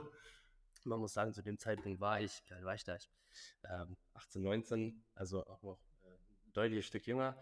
Und ähm, habe mich dann aber erstmal für ein Studium Wirtschaftswissenschaften in Jena entschieden. Und die Idee war nebenbei dann immer so im Hinterkopf in den ersten Semestern. Und dann 2018 habe ich dann halt angefangen, das ernsthaft in Erwägung zu ziehen. Ähm, muss auch dazu sagen, so Thema Selbstständigkeit oder sowas in meiner Familie gar nicht. Also komplettes Neuland auch für mich. Bin da dann auch einfach so, ich mache das jetzt. Ne, habe dann nebenbei so meine Trainerausbildung gemacht, meine ähm, Lizenzen zum Personal Trainer, Ernährungsberater, Fitnesstrainer und habe dann gegründet Mitte 2019. Dann so ganz blauäugig. Mal gucken, was das jetzt wird. Neben dem Studium hatte ja nichts zu verlieren. Und so hat sich das Ganze entwickelt. Und ähm, ab dem Zeitpunkt hat dann die Entwicklung zu dem, was ich jetzt und heute mache, überhaupt erst so richtig mhm. begonnen. Ja, also dann auch klassisch angefangen als Personal Trainer äh, mit den Kunden so ein, zwei Stunden die Woche im Fitnessstudio. Äh, Thema Ernährung, Schlaf, Mindset oder so war da auch noch gar nicht dran zu denken, bis ich dann irgendwann gemerkt habe, okay, muss aber eine Rolle spielen, wenn die Erfolge richtig gut sein sollen, weil zwei Stunden Training pro Woche können noch so gut sein, wenn drumherum äh, Fastfood, ausfallende Mahlzeiten und zu wenig Schlaf quasi der, der Status quo sind, dann bringt zwei Stunden Training auch nicht. Und von da hat sich das dann halt Stück für Stück weiterentwickelt und mit dem Lockdown und der Einschränkung des Offline-Arbeitens und der Notwendigkeit des Online-Arbeitens ähm, ist dann auch bei mir extrem viel passiert, auch Umdenken vom ähm, Coaching-Konzept her, sodass sich das dann entwickelt hat und ich ja jetzt im Prinzip dann die letzten zwei Jahre genau dieses ganzheitliche Konzept fahre. Ja. Und mit welcher Erwartungshaltung kommen die Leute zu dir? Also das ähm, würde jetzt mich mal einfach interessieren, weil ich ja nicht in dem Umfeld, ich ja. habe immer nur tatsächlich mit in Anführungsstrichen Profiathleten gearbeitet, mhm. als Trainer genau genommen. Das ist ja eine ganz andere Herangehensweise. Äh, zu dir kommen ja Menschen, die vielleicht das erste Mal in ihrem Leben ähm, sich damit auseinandersetzen, mit meinem Körper läuft irgendwas schief. Mhm. Und äh, ich muss jetzt hier mal ähm, wirklich aktiv äh, dagegen steuern. Äh, was, was, was sagen die dir? Ich bin, ich, ich bin zu schwer, zu, ich bin äh, kurzatmig, wenn ich die Treppe hochgehe oder äh, meine mhm. Haltung ist schlecht oder der Orthopäde hat mir gesagt, ich habe einen Beckenschiefstand. ja, also das sind dann tatsächlich immer erst die, die Themen, die ähm, dann zweiter Ebene, wenn ich halt nochmal so ein bisschen nach, nachfrage, nachforsche, rauskomme. Der erste Ansatz ist ganz klar, ja, Gewichtsreduktion, der Gewicht muss runter. Hm, oder ich, ich fühle mich einfach nicht, nicht mehr fit, ich möchte mich fitter fühlen. Und dann im, im zweiten Schritt kommen dann quasi so Dinge wie, ne, wann, wann spüre ich das im Alltag, in welchen Situationen möchte ich mich da verbessern und ähm, die allermeisten Leute von denen, ähm, mit denen ich, ob sie jetzt Kunden werden oder nicht, mit denen ich initial mal irgendwann spreche, wo es dann halt darum geht, okay, kann ich dir vielleicht helfen? Die allermeisten haben schon irgendwas versucht. Entweder alleine oder halt vorhin angesprochenes, fertiges, starres Programm, was nicht funktioniert hat. Ähm, und ja, dann kommt halt bei vielen, Gott sei Dank, irgendwann so der Moment, wo man mal drüber nachdenkt und überlegt, okay, macht es dann nicht vielleicht doch Sinn, mir einmal professionelle Hilfe zu holen, so nach dem Motto, äh, kaufst du billig, kaufst du mehrfach. Ne? Einmal professionell das Ganze angehen und das dann wirklich umsetzen. Ähm, das heißt, ja, die Ausgangslage bei den allermeisten ist, ähm, schon mal irgendwas versucht, was nicht geklappt hat. Und dann, ja, ich möchte das jetzt aber wirklich machen. Das ist immer so die, die Ausgangssituation. Mhm. Genau. Was natürlich ein Riesenunterschied ist zu deiner Art und Weise als, mhm. als Coach zu arbeiten, weil du ja, nehme ich mal an, mit, mit ähm, Athleten gearbeitet hast, mit einem ganz, ganz klaren Ziel, mhm. dann ähm, ja, quasi auf dich zugekommen sind oder bei dir ins Coaching gekommen sind. Es war immer ganz klar, okay, es geht um die, die drei Sportarten, da und da soll es hingehen. Und ich kann mir auch vorstellen, dass du dann auch immer ähnliche quasi ähm, Trainingsinhalte oder ähnliche Ansätze auch dahingehend hattest, oder? Ähm, tatsächlich ist es, im, im, wenn du dann in den Hochleistungsbereich kommst, und ich würde sagen, ich habe ähm, als Trainer das, äh, das Glück gehabt, äh, Athleten zu trainieren, die besser waren, als ich es jemals war. Ja. das ist ja immer das Schöne dann. Ähm, und ähm, das ist wie in der Formel 1. Also du, du hast ja halt kein ähm, normales äh, Straßenauto vor dir, sondern du hast Athleten, die ähm, äh, äh, schon, schon so weit austrainiert sind und bei denen man noch äh, nach den letzten Quäntchen sucht, die noch besser zu machen. Und äh, anderer Trainer heißt andere Methodik. Ähm, mein, mein Schwerpunkt war in dem Moment äh, tatsächlich Leistungsdiagnostik. Mhm. Und wir haben äh, sehr viel mit Laktattests gearbeitet. Wir haben sehr viel mit, mit Vorgaben gearbeitet, ähm, auch prozentual im Hinblick auf die Disziplin. A, wie viel machen wir in einer Disziplin, aber vor allen Dingen in welchem Stoffwechselbereich arbeiten wir in welcher Disziplin. Und das unterscheidet sich massiv, weil diese äh, Athleten natürlich auch äh, tatsächlich äh, mit einer konkreten Zielsetzung, für die sie auch extrem opferbereit sind, an das Thema rangehen. So wie wir vielleicht dann später, äh, später an das Thema Familie und Beruf rangegangen bin, mit Opferbereitschaft und, und einer, einer, extrem hohen Motivation. Ähm, wir, wir haben jetzt ähm, ganz viel gesprochen ähm, über, über das Thema äh, Sport und ähm, der, der, der geneigte äh, Zuhörer fragt sich vielleicht jetzt schon, ähm, wie passt das in meine Welt? Ja. Und da würde ich gerne mal einen Switch machen, weil tatsächlich, ähm, ich, ich bin irgendwann in meinem Leben an einen Punkt gekommen, wo mich diese sportlichen Ziele nicht mehr interessiert haben. Und ich kann das auch, deshalb frage ich nach den Zeitpunkten. Ich kann fast jeden Change in meinem Leben an einem Ereignis festmachen. Und 2006 war ich ja nochmal beim Ironman Hawaii und ähm, ich stand da an der Startlinie und da sind 100.000 Zuschauer da am, am Pier und da fliegen oben Hubschrauber rum und so weiter.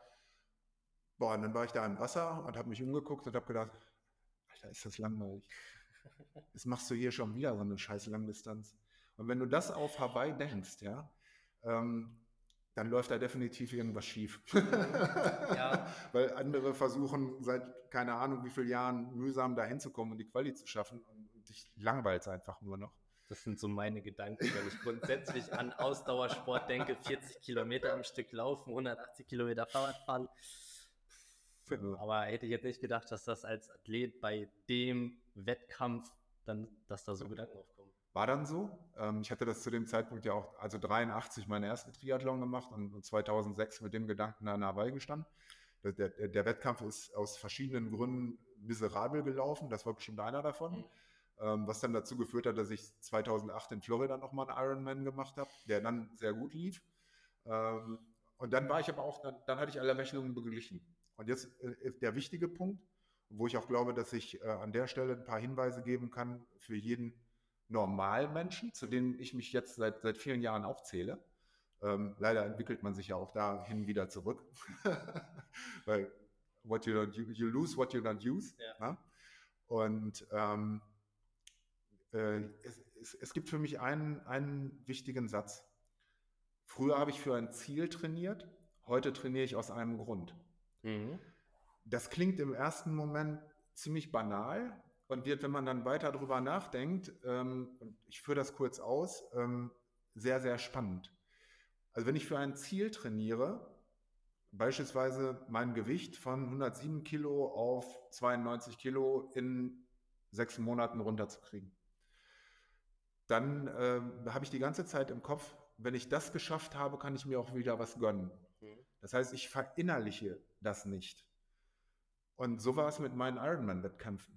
Ich wusste immer, ich habe in totaler Askese dahin gelebt. Und am Vortag des Wettkampfs, da lacht meine Frau heute immer noch drüber, sind wir in den Supermarkt und haben Pizza gekauft und Eis und Süßigkeiten, ja. Und wenn ich dann abends nach dem Wettkampf auf dem Bett lag, dann habe ich diese ganzen Sachen um mich herum verteilt und alles gegessen, was ich vorher nicht durfte. Was aber zeigt, ich habe keinen Prozess der Werteveränderung durchgemacht, mhm. sondern ich habe mich für dieses Ziel kasteit. Und seit, ja, seit meinem, meinem letzten Wettkampf, wo ich das gemacht habe, 2008, hat es genau diese Veränderung gegeben. Nämlich, ich, ich ändere Dinge aus dem Grund, gesund ins Alter gehen zu wollen und gesund alt zu werden. Also im Idealfall ähm, im hohen Alter nach kurzer schwerer Krankheit zu versterben. Ja, das ist jetzt mal das, nicht das Fernziel, sondern der Grund, aus dem ich Dinge mache. Und ich stelle fest, wenn ich die Leute um mich herum sehe, dass sie diese Einstellung nicht haben. Mhm. Also immer, wenn ich jetzt, ähm, ich, ich bin jetzt 59, äh, wenn ich irgendwo beim Arzt auftauche, dann fragen die mich, welche Tabletten nehmen Sie? Ich sage, was meinen Sie? Äh, so Nahrungsergänzungsmittel? Nein, nein, so Blutdrucksenker, äh, Cholesterinsenker, ähm, weiß der Teufel, was, was da noch alles kommt, was ich nicht kenne. Blut, Blutverflüssiger, Makomar und was die Leute halt in meinem Alter so alles zu sich nehmen. Mhm. Und dann fängst du mal an in deinem Bekanntenkreis, so wenn du da zusammensitzt, mal zu fragen, sag mal, nimmst du eigentlich Medikamente? Ja, klar. ja, klar, das, also, also das Lipidsenker und, sehr, sehr großes äh, Problem schon. Es wird dann, äh, ja, wie so Blutdrucksenker. Äh, ja, mein Blutdruck war irgendwie 160 zu 100. Alter Schwede. Äh, aber wenn ich die Person dann sehe und die Person hat 40 Kilo Übergewicht, also ist es jemand, der von seiner Statur her, das sehe ich ja auch in der Breite des Beckens und so weiter, wie er gebaut ist, der dürfte eigentlich 70 Kilo wiegen, wiegt aber 110. Mhm. So. Äh, dann ist relativ klar, der, der Blutdruck geht alleine durch diese zusätzliche Belastung des Körpers hoch. Wenn ich dann noch höre, der hat Knieprobleme, der hat Probleme ähm, mit der Bandscheibe und so weiter und so fort, ich, als wenn ich jeden Tag mit einer 40 Kilo Gewichtsweste noch rumlaufen würde und damit alles mache, wird es dir ähnlich gehen. Ja, und, und diese ganzen Fehlstellungen noch dazu rechne, weil äh, durch das Sitzen die Beckenkippung, ähm, der Rundrücken, der sich entwickelt, äh, die, äh, der Spreiz-Senkfuß, den du schon aus der Kindheit mitgenommen hast, weil du viel zu früh Schnur getragen hast und, und, und. Auch übrigens ein ganz spannendes Thema. Absolut. Wir nochmal drüber sprechen können. Äh, eins meiner Lieblingsthemen. Äh, wirst du dann auch feststellen. Ähm, dann bin ich hingegangen und habe gesagt, okay, und Corona war dann nochmal ein ganz großer Schritt. Was muss ich denn eigentlich in meinem Alltag tun, um auf diese Vitamintablette Sport, weil mehr ist es nicht, wenn ich das dreimal in der Woche mache, ähm, etwas ganzheitliches draufzusetzen. Und ich glaube, jetzt, jetzt kommt ein spannendes Thema, mhm. weil dann hat mir ein Freund das Buch empfohlen, äh, Bewegung liegt in deiner DNA von Katie Bowman. Ich glaube, es ist Katie Bowman. Ich muss das jetzt mal wirklich aus meiner Vergangenheit wiederholen, das ist schon ein paar Jährchen her. Ähm, das ist eine Biomechanikerin aus den USA und äh, die früher auch ein Sportjunkie war und dann hingegangen ist und gesagt hat, ähm, wenn, wenn wir uns betrachten in unserer äh, Evolutionsgeschichte, dann müssen wir uns ständig bewegen. Wir müssen alle Gelenke permanent in die möglichen Winkel äh, äh, bringen und müssen aus allen Winkeln arbeiten mit diesen Gelenken. Das habe ich irgendwie so, so zwei, drei Jahre vor Corona gelesen.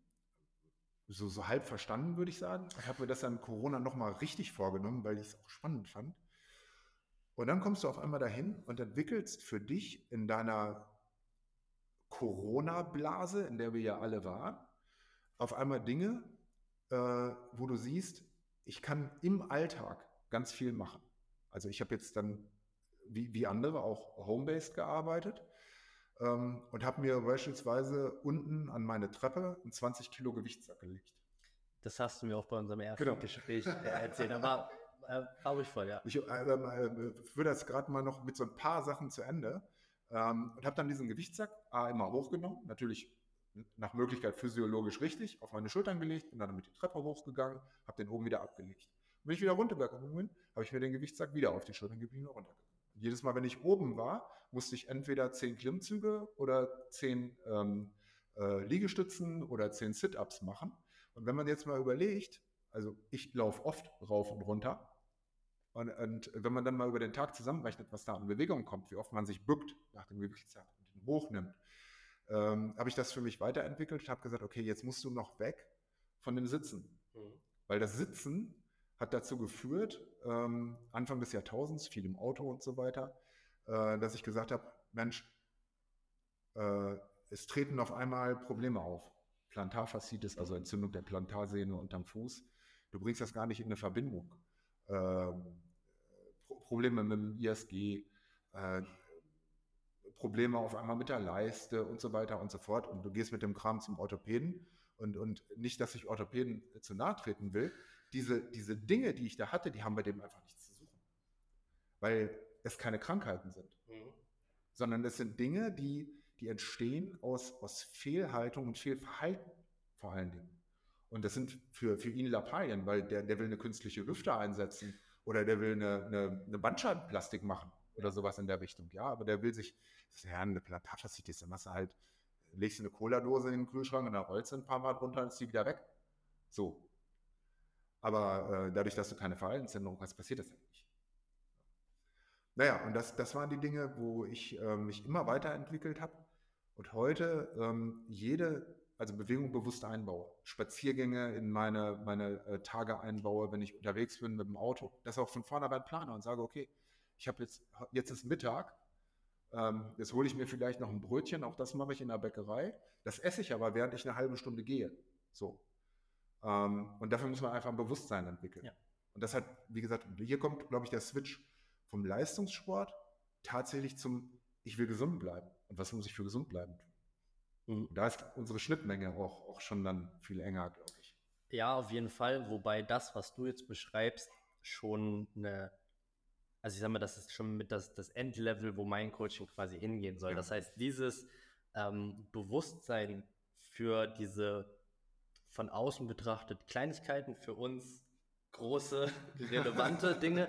Ähm, aber das, das sind ja Dinge, die nimmt jetzt der normale Mensch, der mit äh, Sport und Ernährung sich vorher noch nicht so oder Gesundheit noch nicht so intensiv beschäftigt hat, der hat davon erstens keine Ahnung und der, der nimmt das nicht wahr. Ob der jetzt einen schlechten Gang hat, ob der jetzt ähm, Probleme mit der Plantarfaszie hat, ob der das äh, Sprunggelenk nach innen wegknickt, ob der X-Beine hat, ob der eine schiefe Hüfte hat oder sowas.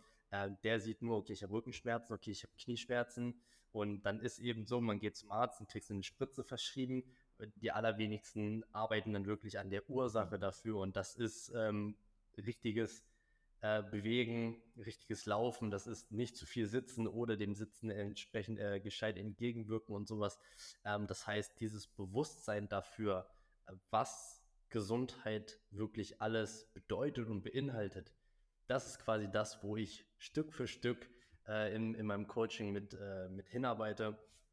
Das beginnt aber natürlich auf einem ganz, ganz anderen Level erstmal, dass es darum geht, okay, warum ist denn Ernährung und äh, Training wichtig? Warum ist ein gesunder Körperfettanteil wichtig?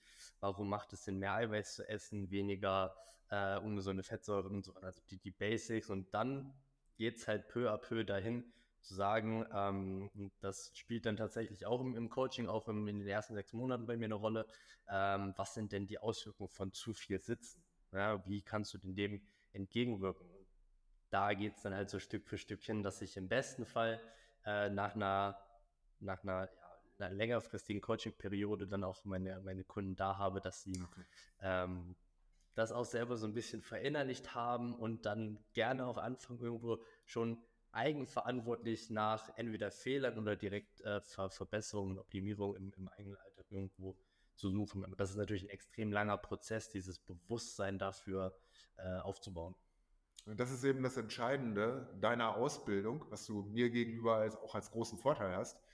Ich würde wahrscheinlich jeden mit meinem Gewiss, äh, äh Wissen erschlagen. Ja. Ich würde von der falschen Stelle anfangen Absolut. im Endeffekt. Und ähm, äh, du weißt eben äh, von, von deiner speziellen Didaktik her, ich setze jetzt hier an, weil äh, hier habe ich einen großen Hebel, mhm. aber noch wenig Aufwand und ähm, schaffe aber trotzdem große Vorteile und ein Bewusstsein überhaupt erstmal für das, für das Thema Gesundheit. Absolut, absolut. Ähm, ich bin ja sehr, sehr breit gefächert, sage ich mal. Wenn ich jetzt äh, dahin gehe und sage, in meinem Coaching wird das Thema Ernährung abgedeckt, wird das Thema ähm, Training abgedeckt, wird das Thema Schlaf abgedeckt, wird das Thema Beweglichkeit abgedeckt, Thema Gesundheit, Thema Mindset. Ich bin auf keinem dieser Gebiete ein richtiger Experte. Es gibt auf jedem Gebiet viele, viele, viele Coaches oder äh, Berater, wie auch immer, die, die viel mehr Theoriewissen haben. Bestreite ich nicht. Absolut. Ähm, aber genau wie du es jetzt richtig gesagt hast, wenn dann so ein wirklicher mal, Fachidiot hinkommt und so einen kompletten Anfänger, ohne das jetzt werten zu meinen, dann verklickern soll, okay, wie startest du denn zum Beispiel beim Training? So, da musst du nicht mit Biomechanik oder sowas anfangen. Hm. Da musst du erstmal anfangen, okay, macht erstmal irgendwas. So, und beim, äh, bei der Ernährung ja genau das Gleiche. Da musst du dann nicht anfangen mit äh, gesättigten und ungesättigten Fettsäuren oder hier schau, dass du mehr Antioxidantien, mehr Ballaststoffe und sowas, sondern schau, dass du nicht zu viel Blödsinn isst, schau, dass du dein Eiweiß isst, schau, dass du Obst und Gemüse isst. So, das sind halt die Basics, wo ich anfange zu arbeiten. Und dann, wenn, wenn ich merke, dass meine Kunden das verinnerlicht haben, dann kann man da ja immer noch hingehen und schauen, okay, wo macht es denn jetzt Sinn, das Ganze noch zu optimieren? wenn auch der Wunsch vom Kunden wahrscheinlich absolut, kommt. Ne? Also der, der, der, das merkt man ja, wenn, wenn ja. Der, der Hunger immer größer wird. Mensch, das hat jetzt so toll funktioniert, ich fühle mich viel besser, aber da geht doch noch was, oder? Ja, absolut, absolut. Ähm, das, das, merkt man dann auch im Laufe der Zusammenarbeit und ähm, gibt auch dann immer Momente, wo ich selber merke, okay, mein, ähm, mein Ehrgeiz oder auch meine, meine Idee, meine Vision für den Kunden ist größer als seine selber. Da muss man halt schauen, okay, mangelt es bei ihm noch so ein bisschen an der, an der Vorstellungskraft, was wirklich möglich ist mit überschaubarem Aufwand oder ähm, ist äh, die Person in dem Moment dann einfach zufrieden damit, ihre 20 Kilo abzunehmen, zweimal die Woche Sport zu machen, sich entsprechend gesund zu ernähren, gut zu schlafen und das war's. Mhm. Was ja meiner Meinung nach auch vollkommen okay ist. Man muss ja dann nicht hingehen und versuchen, alles also zu perfektionieren. Ähm, aber gibt dann äh, entsprechend ne, den und den Charakter und dann finde ich es auch immer spannend zu schauen, okay, ähm, wo kann man denn da dann noch ein bisschen mehr rausholen? Ähm, aber genau das ist quasi mein Ansatz. Erstmal von dem da sehr, sehr wenig vorhanden an, an, an Wissen oder an Bewusstsein hin zu einer sehr, sehr guten Basis, von wo aus man dann im besten Fall erstmal, ich sag mal, gesund und fit altern kann. Jetzt hattest du vorhin mal gesagt, dass ähm, äh, du den größten Hebel und auch äh, das Startszenario im Bereich der Ernährung siehst. Also äh, als Ausdauersportler äh, weiß ich, wie wichtig Ernährung ist, weil nur mit dem richtigen Treibstoff gibst du dem Körper alle Möglichkeiten, die er braucht zur Selbstheilung, beziehungsweise eben auch, um, um überhaupt Leistung zu bringen, Leistung in jedem Bereich. Mhm. Ähm, ich erwähne nochmal kurz, das Gehirn ist auch Teil des Körpers, ja. was, was, heutzutage auch in der Sportwissenschaft immer weiter äh, äh, Einzug hält, ähm, was der ein oder andere vergisst, der äh, vergeistigt äh, tätig ist in seinem Beruf.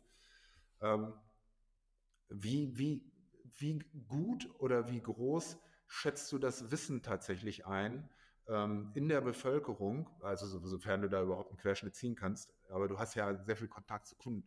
Äh, wie, wie, groß ist der Wissensstand? Wissen die ähm, ähm, über Makronährstoffe beispielsweise schon mal Bescheid oder schon gar nicht in die Tiefe gehend? Aber da, da hört es schon auf quasi. Ja, also verglichen jetzt mit dem Wissensschatz, den ich als Basis gerne voraussetzen würde, zum Beispiel in der Bildung, was auch ein großes Thema ist, ja. ähm, ist die Ausgangslage, mit dem die meisten zu mir kommen, mangelhaft. Tatsächlich. Mhm. Also, ähm, das geht da los, dass viele immer noch denken, okay, der Weg hin zu Gesundheit oder Gewichtsreduktion geht über den Sport. Nein, es geht über die Ernährung. Sport mhm. ist ein unterstützender Faktor, Ernährung ist aber die Hauptsäule. Ähm, aber ich hatte noch keinen Kunden, mit dem ich zusammengearbeitet habe, wo ich am Anfang bei der äh, eingänglichen Ernährungsanalyse gesagt habe, okay, du isst genug Eiweiß. Noch keinen. Okay. Noch keinen einzigen. Das heißt, es geht schon da los, dass ähm, ja, das, das Bewusstsein für die Wichtigkeit von ausreichend Eiweiß für Thema Gesundheit, Thema Sättigung, Thema Gewichtsreduktion, Muskelerhalt, Muskelaufbau etc. etc. Ähm, findet nicht statt. Also gibt es bei den allerwenigsten. Dann äh, Thema Fett. Fett ist ungesund. Ja, das ist dann so der, der nächste, der typische schlechte, ähm, äh, der typische schlechte, jetzt fällt mir gerade das Wort nicht ein, ähm, naja, halt der, der erste Eindruck. Nährstoff oder, oder ja. Genau, der, der, der ähm, schlechte Eindruck von dem Nährstoff. Äh, Kohlenhydrate sind natürlich äh, auch schlecht und sollten so gut es geht gemieden werden. Also tatsächlich das, was man sich so, ich sag mal, stereotypisch noch so als diese Glaubenssätze irgendwie immer so vorstellt, kriege ich leider noch ganz, ganz oft bestätigt. Ja. Hängt wahrscheinlich auch damit zusammen, das ist jetzt nur eine Vermutung, da möchte ich mich jetzt nicht drauf festnageln lassen, aber dass ich, ähm, denke mal so vom, vom Altersquerschnitt, was Kunden angeht, eher so im Bereich Mitte 30 bis Mitte 50 ja. arbeitet. Das heißt, die jetzt kommende Generation, wo äh, Smartphone, Internet und sowas dann äh, eine deutlich größere Rolle gespielt hat, ähm, denke, die haben jetzt mittlerweile schon deutlich, äh, haben es deutlich einfacher an so, ich sag mal, ähm, grundlegende Informationen schon ranzukommen, dass man das schon mal irgendwo gehört hat. Ne? Wenn man jetzt auf Instagram unterwegs ist und da äh, ein paar Fitness-Influencer äh, ähm, abonniert hat oder so, dann kriegt man das schon quasi äh, predigtmäßig in jeder zweiten Story so eingeflößt, okay, achte auf dein Eiweiß, Kaloriendefizit und sowas, ja. Ähm, kann mir vorstellen, dass es dann in der quasi danach kommenden Generation schon ein bisschen besser ist mit dem Grundlagenwissen. Ähm, aber das, was ich fest stelle, ist wirklich, ich fange ganz oft bei Null an. Mhm. Oder noch darunter, wenn es dann so falsche Glaubenssätze gibt, wie ja, ich muss jetzt auf jeden Fall eine Diät durchziehen, um, um Gewicht zu reduzieren. Nein, du kannst auch abnehmen, wenn du äh, mal eine Pizza isst, du kannst auch abnehmen mit äh, Schokolade und sowas, funktioniert alles. Ja. Ja, also das, ähm, das ist quasi so die, die Ausgangssituation. Ja, das ist, ähm, ähm finde ich ganz interessant, weil wir werden ja quasi erschlagen mit Möglichkeiten heutzutage. Äh, und es wird einem ja wirklich leicht gemacht. Also man glaubt es vielleicht nicht, nach dem, was ich heute alles erzählt habe, aber ich war vor fünf Jahren auch 20 äh, Kilo schwerer als jetzt. Tatsächlich. Das hätte ich nicht geglaubt. Das nein. ist vielleicht jetzt auch eine, ein ja. ganz interessanter Hinweis, ja. weil ähm, äh, ich, ich habe da ähm, auch, auch sehr viel Gas gegeben im Job äh, und ich hatte ähm, einen Geschäftsführer, mit dem äh, ich sehr eng zusammengearbeitet habe, der ähm, zum Thema Ernährung und Fitness aber auch mal gar keine Beziehung hatte, mhm. sondern eher zum Thema, äh, wir machen Relation Management äh, über äh, ja, äh, gutes Essen, gutes Trinken und äh, bis spät in die Nacht zusammensitzen. das so. ist natürlich auch ein großes, eine große Herausforderung in, in, in meiner Arbeit, weil ich ja eben auch viele Kunden habe, die genau mit so, mit solchen sage ich mal, ähm, Herausforderungen oder Situationen zu kämpfen haben, ne? wo zwei, dreimal die Woche dann ein gutes Geschäftsessen dazugehört, wo du nicht sagen kannst, nee, ich packe jetzt hier meine Tuppe aus, weil es geht halt einfach in einigen Situationen nicht, wenn du mit einem Geschäftspartner oder mit einem potenziellen neuen Kunden äh, essen gehst, wo es um einen zum Beispiel großen Deal geht, äh, dann, dann kannst du da nicht dein Wasser trinken und dir einen Salat bestellen. Das bin ich auch der allerletzte, der dann sagt, ist nur Kopfsache. Nein, es gibt Situationen, da kannst du gut essen, da darfst du gut essen, es funktioniert trotzdem. Von daher, ich verstehe die Situation. Ja, ich habe oft damit zu tun. Da, da greift mein, mein, mein 80-20-Modell. Ja. Also ich sage immer, Ausnahmen, kein Problem. Wenn sie das Label Ausnahmen tragen. Ne? Also du, du hast genug ja. Zeit, wo du konsequent deine Dinge tun kannst. Und das, ich, ich kam deshalb auf das Thema Apps, weil ähm, was mir dann geholfen hat, in dem Moment, weil ich, ich bin da ja self-made. Ich habe früher ähm, äh, alles mühsam raussuchen müssen aus äh, irgendwelchen Kalorientabellen und so weiter und Nährstofftabellen, um äh, vor dem Wettkampf ähm, meine Ernährung entsprechend zusammenzustellen und zu tracken. Ähm, wenn ich dann beispielsweise abgenommen habe, äh, nehme ich dann wirklich diese, diese 500 Kalorien pro Tag weniger auf, damit ich am Ende der Woche ähm, auf ein halbes Kilo Gewichtsabnahme komme und im äh, Monat maximal die zwei habe, um auch nicht viel Muskulatur dabei einzubüßen und so, kennst du alles. Ja. und ähm, da habe ich dann beispielsweise, ich bin ein, ein, äh, sehr intensiver Garmin Connect-Nutzer und großer Garmin-Fan. Im, Im, Übrigen, ich glaube, ich habe alles von Garmin, außer die Low-Budget-Modelle. und ähm, du kannst es dann mit, mit Fitnesspal koppeln, das ist eine Ernährungs-App. Und du hast dann auf der einen Seite deinen Verbrauch über dein Training und deine Schritte und auf der anderen Seite auf der App äh, alles das, was du zu dir nimmst. Das kannst du dann auch mit einem Barcode scannen und so weiter. Ich, ich war völlig fasziniert äh, über die neuen Möglichkeiten, die, die äh, mir noch gar nicht so präsent waren, weil ich in der Neuzeit gar keinen Leistungssport gemacht habe und diese Notwendigkeit nicht hatte. Und ich, aber ich, ich stelle fest, wenn ich mich in die Stadt setze und schaue, dass diese neuen Möglichkeiten zwar da sind, aber die offensichtlich keiner damit umgehen kann. Ja. So. Das ist für einen Coach natürlich auch eine gute Geschichte, weil du kannst ja da auch quasi reingucken. Also das ist ja zu, zu teilen und dann äh, kannst du ähm, quasi on the job, ohne jetzt direkt mit dem Kunden zu arbeiten, sehen, was hat er denn an dem Tag gegessen, hat er denn seine Bilanzen eingehalten, du siehst ja auch, welche Mikro- und Makronährstoffe hat er aufgenommen und passt das im Verhältnis, hat er sein Reduktionsziel äh, eingehalten und so. Ich sage mal, das ist doch alles so viel einfacher, als ich das vor 30 Jahren hatte. ja, also wenn man es verstanden hat, dann ist Gewichtsmanagement, ob es jetzt Gewichtsreduktion ist oder Gewichtszunahme, pure Mathematik.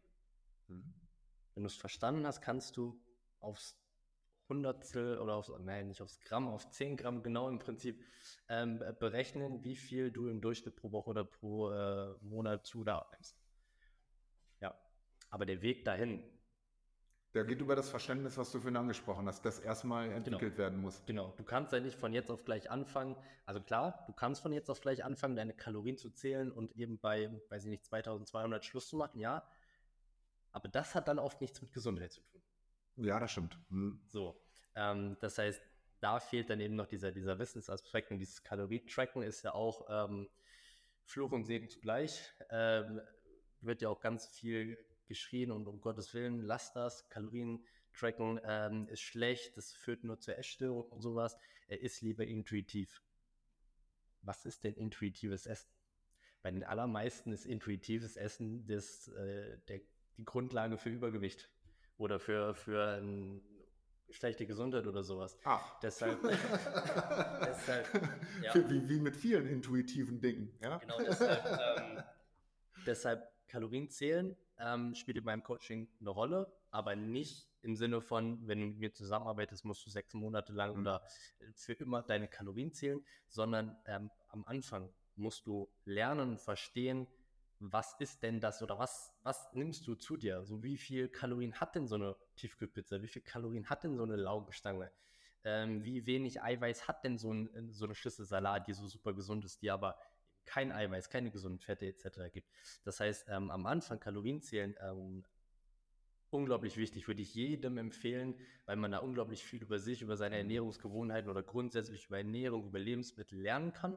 Und wenn man dann noch weiß, worauf man zu achten hat, und dann reicht es schon zu wissen, du solltest so und so viel Eiweiß zu dir nehmen, du solltest so und so viel Fett zu dir nehmen. Das ist dein äh, Kalorienrahmen. Und wenn du das, also das sind im Prinzip die drei äh, Informationen, die du brauchst. Und dann kannst du anfangen, dein Gewicht zu steuern. Dann, klar, kannst du noch hingehen, Mikronährstoffe ein bisschen äh, zu, zu optimieren, Mahlzeiten, Timing, wie passt das am besten in den Alltag. Das sind dann eben die Aufgaben, wo ich dann entsprechend noch mit unterstütze und das Ganze auch durchhalten und umsetzen. Ähm, aber wenn diese Informationen vorneweg fehlen, dann hilft dir Kalorienzählen. Nee, nee. Da, da gibt es natürlich wichtigere Aspekte wie, was macht eine Riesenportion Zucker mit deiner Bauchspeicheldrüse äh, beispielsweise, ja? Was bedeutet eine Insulinausschüttung ja. ähm, und, und in welche Wellenbewegung kommst du da mit, mit Heißhungerattacken und, und, und, um, um das äh, gleichzeitig zu timen. Oder ähm, wenn du dir überlegst, okay, eine Tafel Schokolade hat eben irgendwie 585 Kalorien, so, ja. dann, dann habe ich eben ein Fünftel weg, ist ja nicht weiter schlimm, aber dieses Fünftel fehlt mir im Prinzip, um gute Nährstoffe aufzunehmen. Das ist ja das, ja. was man immer vergessen ja. äh, äh, bei der Geschichte. Ne? Ja. Ähm, wo du es jetzt gerade sagst, da fällt mir als allererstes das Thema Intervallfasten zu ein. Ähm, ist in den letzten Jahren super populär geworden. 16 zu 8 oder grundsätzlich halt Intervallfasten. Ähm, mag, wenn man es jetzt mal wirklich ins Detail nimmt, gesundheitliche Vorteile für die Fastenperiode haben, alles schön und gut. Ähm, mag auch zu Gewichtsreduktion führen. Aber ich hatte ja eingangs, äh, eingangs gesagt, niemand, mit dem ich angefangen habe zusammenzuarbeiten, hat es geschafft, in meistens drei Mahlzeiten seinen Eiweißbedarf zu decken. Mhm. Jetzt nimm mal eine Mahlzeit davon weg, dann hast du noch weniger Eiweiß, mhm. hast du noch weniger äh, wichtige Mineralstoffe, noch weniger Vitamine etc. Ähm, zeigt auch wieder dafür, einfach irgendwas, was man im Internet findet, umzusetzen, nur weil es bei anderen funktioniert, heißt noch lange nicht, dass es A funktioniert oder dass es B, wenn es funktioniert, gesund ist. So, ähm, deshalb so dieses grundlegende Wissen, muss da sein. Und das ist am Anfang auch immer ganz, ganz klar äh, mein Ansatz, das zu vermitteln. Ja, so, wir sind jetzt schon sehr, sehr fortgeschritten in der Zeit, haben uns hier, haben uns hier gut verquatscht. Ähm, was mich auf jeden Fall noch mal kurz interessieren würde, weil du es eben angesprochen hast und es mich doch sehr überrascht hat, die 20 Kilo bei ja. dir. Das würde ich gerne noch so als, äh, als äh, Abrundung hier am Ende noch mal kurz aufgreifen. Ähm, einmal ganz kurz, wie ist es dazu gekommen? Weil das passiert ja auch nicht über Nacht und du wirst ja schon bei plus 10 irgendwo gemerkt haben, äh, da, da passiert gerade was mit ja. als ehemaliger, ehemaliger Leistungssportler. Und ähm, ja, wie ist es dann wieder zu der schlanken sportlichen Figur gekommen, die jetzt hier vor mir sitzt? Erstmal danke. also, bitte. Ähm, das ist äh, tatsächlich, und ich glaube, so, so geht es fast jedem, ähm, deshalb kann ich mich auch an jeden reinversetzen, der, äh, der übergewichtig ist. Ähm, der Prozess ist schon schleichend. Und der Prozess funktioniert in erster Linie durch Defokussierung und hohe Motivation ähm, im Hinblick auf ein anderes Ziel. Und du hörst dann auf, ähm, ich, ich war es gewöhnt, und das mache ich auch seit, seit Jahren wieder, jeden Morgen auf die Waage zu gehen. Mein Gewicht zu protokollieren bei Garmin und auch im Auge zu behalten, ähm, entwickelt sich das über einen längeren Zeitraum rauf oder runter? Oder bleibt es konstant? Das mache ich nicht, weil ich ein, ähm, ein Fanatiker bin, sondern das mache ich einfach deshalb. Ich habe immer gesagt, ich bin auch kein Geldfanatiker, weil ich mehrmals in der Woche auf mein Konto gucke. Sondern ich möchte einfach ein Auge behalten, meine Aus Ausgaben und Einnahmen. So. Und dann bin ich doch ein guter Kaufmann und kein Fanatiker. Und, und genau das sage ich im, im Hinblick auf mein Gewicht auch. Und so wie einer auf einmal ganz viel Geld ausgibt, weil er nicht mehr auf sein Konto guckt und sagt, oh, jetzt will ich aber mal leben, äh, war das bei mir im Grunde genommen auch. Ich habe diese Gewohnheit verloren, mein Gewicht zu tracken. Und irgendwann bist du an einem Punkt, ähm, und du bist ja an anderer Stelle erfolgreich. Also du fühlst dich ja nicht schlecht, mhm. sondern mit dem Erfolg, den du da hast, fühlst du dich sogar richtig gut. Das bestätigt es quasi, dass es okay ist. Du, du machst, du machst gerade einen Move, neudeutsch gesagt, mhm. der, äh, der dazu führt, dass du noch erfolgreicher wirst, ähm, als du schon bist. Und der Preis dafür ist eben, ja, mein Gott, äh, jetzt hast du ein Kilo mehr als vor einem Monat. Und dann hast du noch zwei Kilo mehr als vor einem Monat. Und irgendwann gehst du auch gar nicht mehr auf die Waage. Weil ist jetzt sowieso sinnlos. Und dann stehst du irgendwann da und ich bin 1,88 groß und stand dann, ähm, ich glaube, es war November 2016 auf der Waage und hatte sage und schreibe 107 Kilo. Ich glaube, es waren 106,8 genau genommen. Und da habe ich gesagt, okay, jetzt ist ein Punkt erreicht, jetzt musst du auch mal wieder dein Blutmus Blut Blutdruckmessgerät, also ich bin auch ein Mensch, der natürlich ein Blutdruckmessgerät mhm. besitzt, ist doch logisch. Ja, ja nein, es ist gelogen, ich habe sogar zwei. und habe da meinen Blutdruck gemessen und habe festgestellt, ich habe 140 zu 90. Und das war ein echter Schock für mich, mhm. weil ähm, ich hatte eigentlich immer so 110 zu 70. Das war so mein Standardblutdruck. Okay, jetzt weiß ich ja, wie es geht. Das war das Schöne. Da habe ich genau das gemacht. Ich habe gesagt, am, im April, am so und so vielten April, ist der Osterlauf in Paderborn, 10 Kilometer. Bis dahin will ich 92 Kilo. Das waren also 15 äh, Kilo Gewichtsabnahme. Das passte deshalb ganz relativ genau, weil es die für mich persönlich gesunden zwei Kilo pro Monat sind, die man so als Maximum im Auge behalten sollte, um auch nicht zu viel ähm, Schwermetalle aus dem Fettgewebe freizusetzen und, und, und du kennst das alles. Ähm, ja, und dann bin ich sofort durchgestartet, äh, habe das getrackt, habe meine Nahrungsmittel getrackt, meine Kalorienaufnahme und bin dann natürlich bestätigt worden, weil, wie du schon sagst, ich habe fast aufs Gramm meine zwei Kilo jeden Monat gehabt und bin natürlich an die Startlinie gegangen mit 92. So. Nach 5 Kilogramm, also dann mit 102, hatte ich schon wieder einen 120 zu 80 Blutdruck. Nur mit 5 Kilo Gewichtsabnahme. Was mich natürlich total darin bestätigt hat, hier ähm, wirklich in eine gute Richtung zu gehen. Und als ich in der Startlinie stand, habe ich morgens nochmal gemessen, da hatte ich dann wieder die 110 zu 70 mit den 92 Kilo. Also es liegt an einem selbst, und das ist ja immer das, was ich sage, ähm, Prävention ist in erster Linie Eigenverantwortung.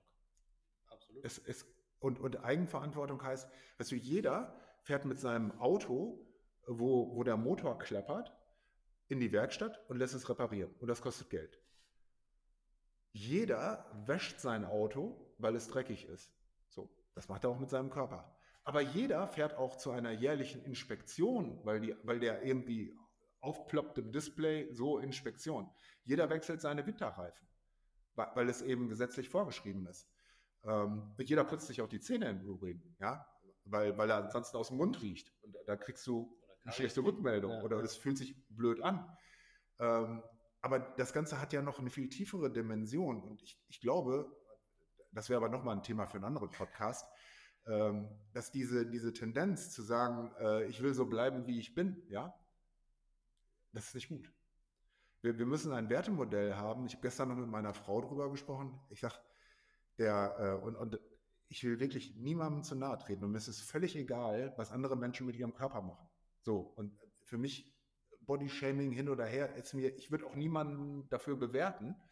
Aber ich glaube, dass es so etwas wie einer, und denke, die Psychologen würden mir da recht geben, bei der Partnersuche eine, eine, ein, ein bevorzugtes Modell oder nicht so bevorzugtes Modell gibt. Und das ist genetisch angelegt. Das ist evolutionär bedingt, weil man bei der Fortpflanzung halt bestimmte Dinge einfach so in den Vordergrund stellt und sagt, boah, ähm, dagegen kannst du dich auch gar nicht wehren. Wir suchen, das willst du oder nicht. Ne? Wir suchen bewusst und unbewusst äh, das gesunde Pendant quasi genau. zum, zum Geschlecht. Und Gesundheit ist ähm, ändert sich mittlerweile durch die Gesellschaft, aber es ist halt evolutionär in den letzten quasi Jahrhunderten, Jahrtausenden so festgelegt, dass Gesundheit eben mit gewissen Körper, gesunden Körperproportionen, äh, gesunden Aussehen, gesunden Gesichtszügen, gesunder Gesichtsfarbe etc. zusammenhängt. Punkt. Ja. Ja, es gibt sicherlich noch viel mehr Themen. Also ich, ich könnte mich mit dir hier noch stundenlang unterhalten. Denke also, ich auch, ja. Äh, ich, will auch gar nicht noch weiteres in den Raum schmeißen, dann hören wir gar nicht mehr auf. Aber äh, vielen, vielen Dank. Für die Möglichkeit, auch mal äh, ein, ein Fachgespräch, ja. Laie mit Experte zu führen. Ja. Laie würde ich definitiv nicht unterschreiben. Ähm, ich habe zu danken, dass du den Weg hier auf dich genommen hast und auch für das sehr, sehr äh, interessante Gespräch, was dann inhaltlich äh, doch äh, anders verlaufen ist, als ich das äh, ursprünglich hier so ein bisschen mir vorgestellt habe. Aber ich bin super happy mit den Inhalten, waren sehr, sehr interessante Einblicke bei. Ähm, denke auch äh, grundsätzlich das Thema Coaching nochmal von einer äh, sehr, sehr tiefen inhaltlichen Seite äh, beleuchtet. Äh, also ich, ja, vielen Dank für den sehr, sehr spannenden Austausch. Ich habe zu danken. Bis zum nächsten Mal. Sehr, sehr gerne. Komme ich gerne darauf zurück. Super.